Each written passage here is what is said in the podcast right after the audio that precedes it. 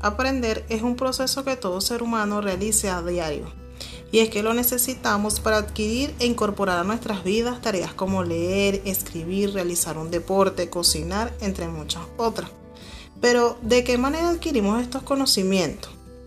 A través de este segmento se dará respuesta a esta interrogante explicando algunas de las teorías que forman parte del aprendizaje.